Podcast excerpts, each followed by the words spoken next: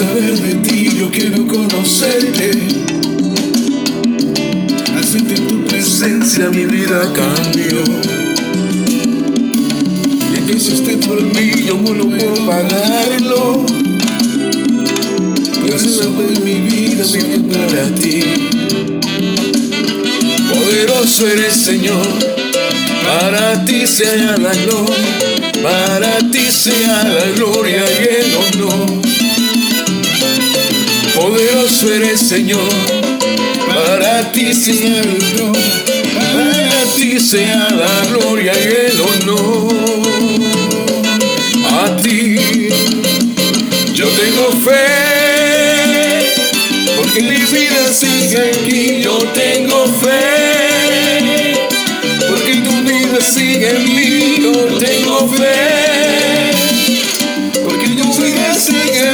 Yo tengo fe, porque tu vida sigue en mí,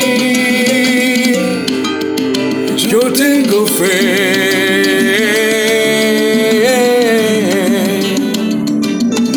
Él es Daniel Torres, nuestro director de alabanza en la iglesia y esta canción me toca el corazón. Hola, hola, espero que sea un sábado lleno de bendición.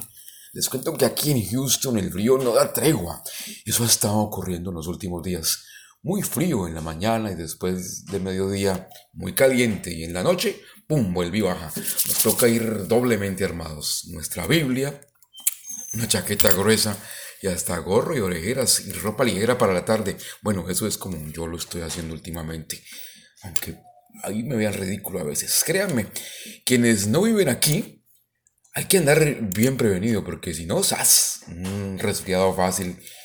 Y los que de pronto somos vulnerables, pues nos toca peor. A veces lo miran a uno raro, como ya les dije, pero como decía mi hermano Mario Germán, si no cuido yo, le digo a mi mamá, ¿quién lo cuida? Y como dice la canción, yo tengo fe absoluta que ya no me vuelve a pescar descuidado el clima porque me cuido, ando prevenido. Mientras los escépticos dicen, eso no pasa nada, hay que exagerar. Es decir, son aquellos que creen en sus principios, pero digamos de una manera intrínseca tienen fe que nada les va a hacer el, el cambio brusco del clima. Y me trae esta situación a darle cabida a algo que hablábamos anoche en nuestro grupo de conexión en casa, cuando estudiábamos desde la palabra de Dios el cómo adquirir herramientas para construir nuestros sueños. Y enumeraba nuestra enseñanza cuatro pasos. Y el primero, citaba claramente, es la fe. Luego el apropiarse de ese objetivo eh, es el segundo paso, apropiarse. Después la valentía y para no desfallecer en el propósito, por supuesto.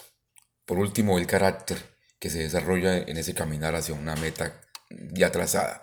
Y llegamos al punto de hasta analizar cómo hasta los escépticos, o mejor dicho, los que no creen, es decir, los ateos, son en realidad creyentes y con más fe que nosotros. Y viéndolo un poco más fríamente, uno se da cuenta que los ateos creen que lo existente se explica por sí mismo. Sin embargo, por muy analítica su posición, es indiscutible que hasta hoy la ciencia no ha justificado nunca. Eso es totalmente claro. Bueno, por lo menos yo no he escuchado una revelación así de contundente. No sé ustedes. Ahí les dejo la primera inquietud. Y es que miren una cosa, cualquier mezcla de razones, por llamarlo de algún modo, aboca siempre a principios indemostrables. Y si le ponemos tan solo un poquito de lógica, las mismas matemáticas se levantan sobre postulados o proposiciones cuyas verdades son indemostrables. Bueno, aquí lo digo tal vez porque nunca me gustaron las matemáticas y nunca entendí cómo es que X y Y eran vistos como números y sumaban y restaban y, y, en ecuaciones daban resultados. Bueno, lo único razonable, e insisto para mí, es para mí el tema, excúsenme los matemáticos, pero es que miren, la ciencia se basa en principios indemostrables y terminamos creyendo y punto. Ah, pero eso sí, le exigen demostración para aceptar la existencia de Dios. Cuando me trompo en la uña.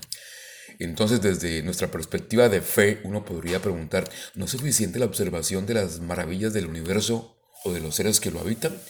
¿No son suficientes los millones de almas o las millones de almas que viven solo y para Dios? O sea, ¿será que estamos todos equivocados? Pero si usamos solo un poquito nada más la lógica y no en la profundidad que la usan los matemáticos, uno a donde mire aparecen los indicios de Dios.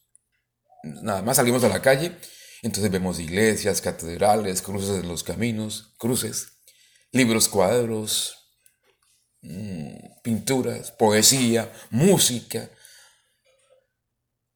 Y quienes en absoluto lo creemos, pues sencillamente lo sentimos en nuestro corazón.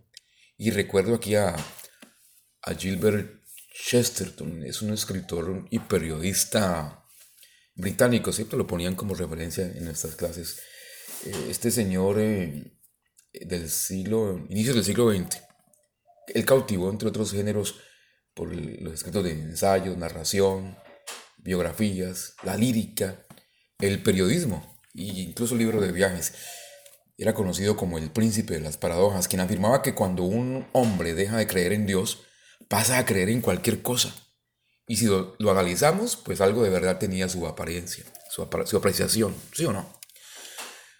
Lo que sí podemos tener absolutamente claro es que la fe tiene poco que ver con la razón. La fe sobrepasa la razón. Así que no perdamos tiempo intentando demostrar con lógica las verdades de ninguna religión, si en la tierra desconocemos casi todo.